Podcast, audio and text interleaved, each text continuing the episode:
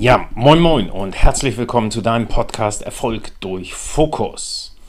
Heute möchte ich mit dir über das spannende Thema Prokrastination sprechen. Denn Prokrastination oder auch Aufschieberitis ist ein absoluter Erfolgskiller. Warum das so ist, das möchte ich mit dir heute beleuchten. Geht es dir auch manchmal so, dass, boah, weiß ich nicht, das Bearbeiten der Steuererklärung hat noch ein bisschen Zeit. Ich räume ich räum erstmal die Küche auf. Oder du müsstest für die Firma irgendwie eine Konferenz vorbereiten, aber der Termin ist noch nicht morgen, also verschiebst du die Vorbereitung. Vielleicht bist du Schüler und solltest für die nächste Klausur lernen, aber das Treffen mit Freund, Freundin, Freundin ist wichtiger. Geht es dir auch manchmal so? Warum das so ist und was du tun kannst, das erkläre ich dir morgen. Nee, Scherz. Natürlich heute, denn wir wollen ja vorankommen. Was ist denn Prokrastination überhaupt? Es ist Aufschieben. Und es ist sogar eine pathologische Störung, die durch ein unnötiges Vertagen des Beginns oder durch Unterbrechen von Aufgaben gekennzeichnet ist, so dass das Fertigstellen nicht oder nur unter Druck zustande kommt. Umgangssprachlich ist es halt die Bummelei, Aufschieberitis, Drückebergeritis oder wie du das auch immer bezeichnen willst. Kurz gesagt, du schiebst etwas auf des Teufels liebstes Möbelstück, nämlich auf die lange Bank. Ja, Prokrastination macht krank. Ähm, Manfred Beutel von der Universität Mainz hat eine Studie mit zweieinhalbtausend Teilnehmern herausgefunden, dass Prokrastination bei Jüngeren weiter verbreitet ist als bei älteren Personen. Und dieses Verhalten hat Folgen. Menschen, die wichtige Sachen vor sich herschieben, sind öfter Single, sind verstärkt arbeitslos und haben ein geringeres Gehalt.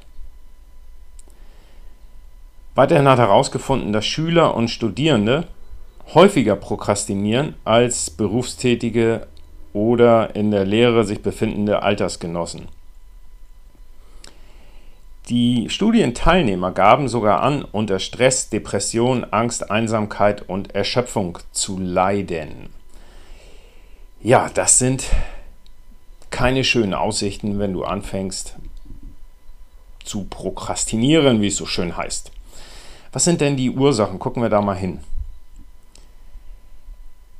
Ich denke, bei vielen Personen ist es das falsche oder nicht durchdachte Prioritätenmanagement. Weiterer Punkt, denke ich, kann einfach der innere Schweinehund oder die Faulheit sein. Ähm, vielleicht ist das auch so ein bisschen im Charakter begründet. Impulsive Charaktere sind vielleicht schneller abgelenkt und schieben daher unattraktive Aufgaben eher gerne ein bisschen auf. Oder ein weiterer Punkt, ganz einfach, die Angst vorm Scheitern. Deine Aufgabe ist es nun herauszufinden, welches ist denn deine Ursache für das Aufschieben. Und um das feststellen zu können, musst du dich schon eine Zeit lang beobachten und selbst reflektieren. Was ist dein Grund? Ganz wichtig ist, dass du anfängst, deine schlechten Angewohnheiten und Gewohnheiten zu löschen. Ähm, denn 26 Prozent der befragten Personen haben angegeben, dass Prokrastination ihre schlechteste Gewohnheit ist.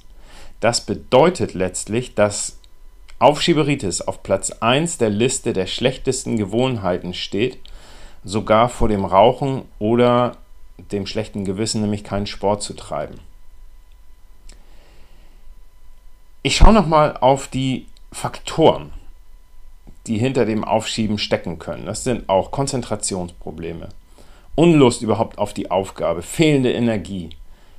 Vielleicht sind es auch attraktivere Ablenkungen, die vermeintlich im Augenblick attraktiver erscheinen. WhatsApp, Facebook, Instagram, keine Ahnung, all solche Dinge. Ne? Keine Klarheit über die wirklich zu erledigenden Aufgaben und keine Klarheit über die Ziele, die du fokussieren solltest. Und wichtig ist auch zu gucken, dass du nicht immer nur fremde Ziele verfolgst, sondern auch eigene. Das heißt, habe eigene Ziele. Ich glaube, wir haben jetzt den, den größten Teil angesprochen, was da so alles hintersteckt und die Folgen. Ganz, ganz wichtig ist, wer das Problem nicht angeht, der vergrößert es. Denn das Problem, das jeder zuerst beim Aufschieben entdecken kann, ist die absolute Zeitverschwendung. Eine weitere total blöde Folge kann das Abhandenkommen des letzten Motivationsfünkchens sein.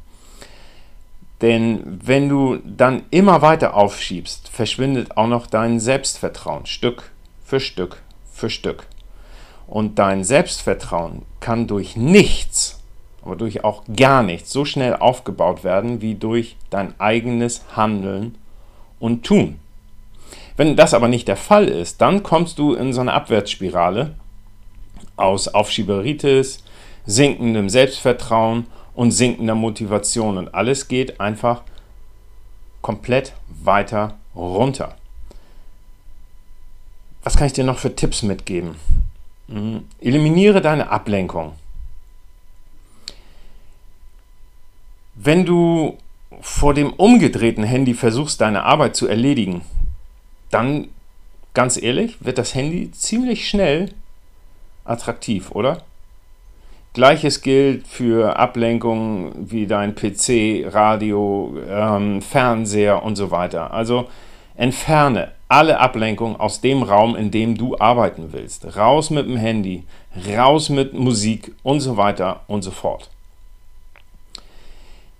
Befolge die sogenannte 72-Stunden-Regel.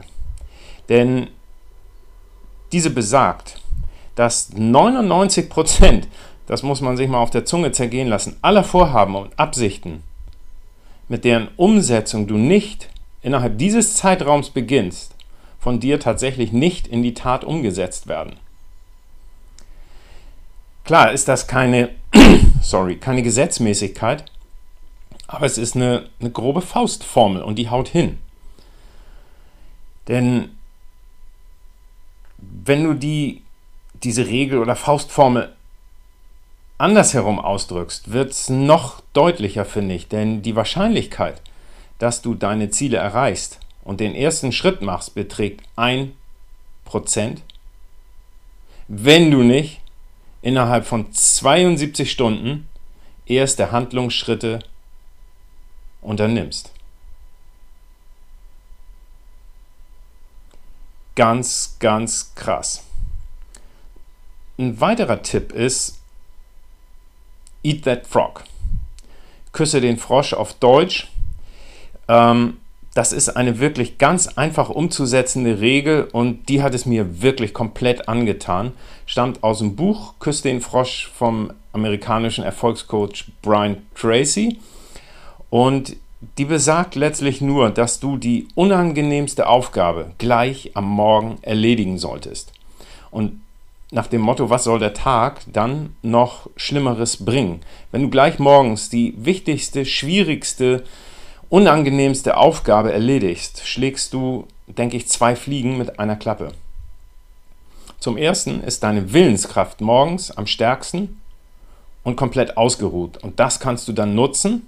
Und zum zweiten, dein Selbstvertrauen wächst. Du kommst im Gegensatz zu dem eben erwähnten äh, Aufschieben, negatives Selbstvertrauen, Motivation schwindet, kommst du in diesem Fall in eine positive Aufwärtsspirale. Denn du kannst dir ja selbst vertrauen, weil du dir etwas vorgenommen hast und das durchziehst. Und das motiviert wiederum.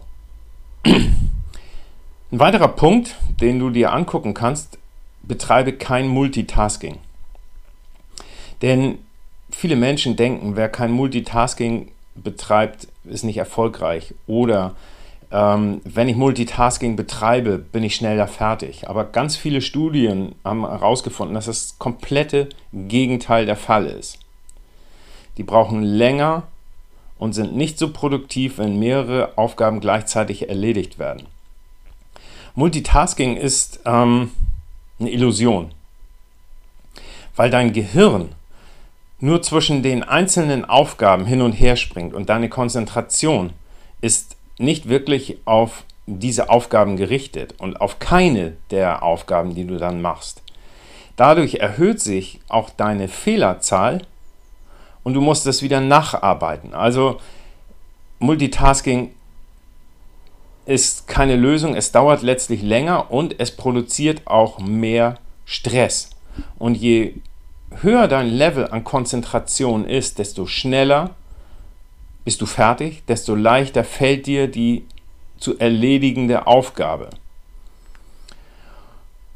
Ein weiterer Tipp, setze dir selbst Prioritäten. Oft denke ich, ist das Aufschieben mit dem Mangel an Prioritäten verbunden. Wenn du nicht weißt, was du als erste Aufgabe erledigen musst, dann wird es unklar und du kommst gar nicht ins Handeln.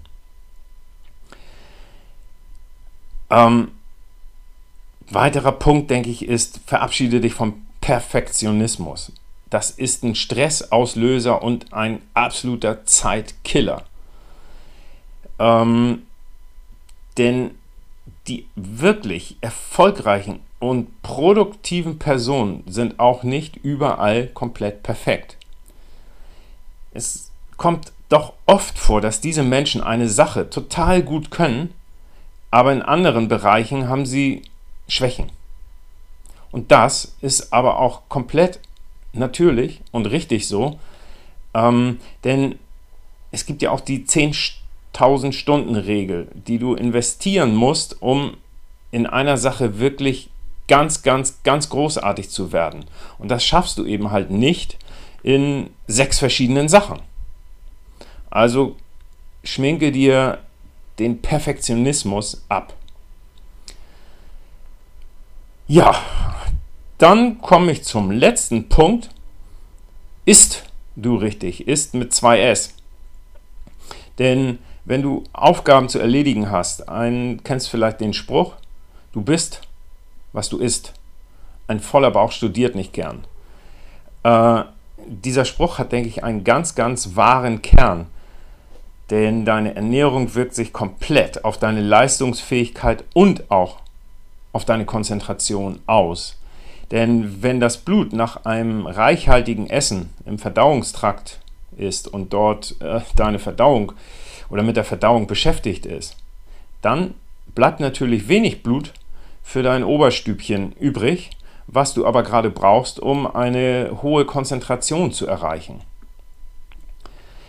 Ja, das sind so die Punkte, die mir zu diesem spannenden Thema eingefallen, aufgefallen sind. Ich freue mich über jeden Kommentar, den du da lässt und ja, wünsche dir viel Erfolg, viel Spaß beim Ausprobieren der Tipps und bis dahin dein Podcast-Team von Erfolg durch Fokus. Moin, moin, herzlich willkommen bei deinem Podcast Erfolg durch Fokus. Dein Podcast für einen schärferen Fokus, eine bessere Konzentration und mehr Erfolg. Wir, das sind Tom und Stefan, geben dir hier immer wieder Tipps, Tricks und Ideen an die Hand, um deinen Fokus zu schärfen, deine Konzentration zu verbessern, deine Ziele zu finden und somit mehr Erfolg zu haben. Du erhältst Informationen aus Büchern, von Top-Sportlern und Mentoren. Außerdem geben wir dir unsere eigenen Erfahrungen aus dem Bereich des Hochleistungssports und des Studiums mit. Wir freuen uns, wenn du viele interessante Informationen und Learnings mitnehmen kannst und bei der nächsten Episode wieder am Start bist. Wenn dir der Podcast gefällt, freuen wir uns über ein positives Feedback.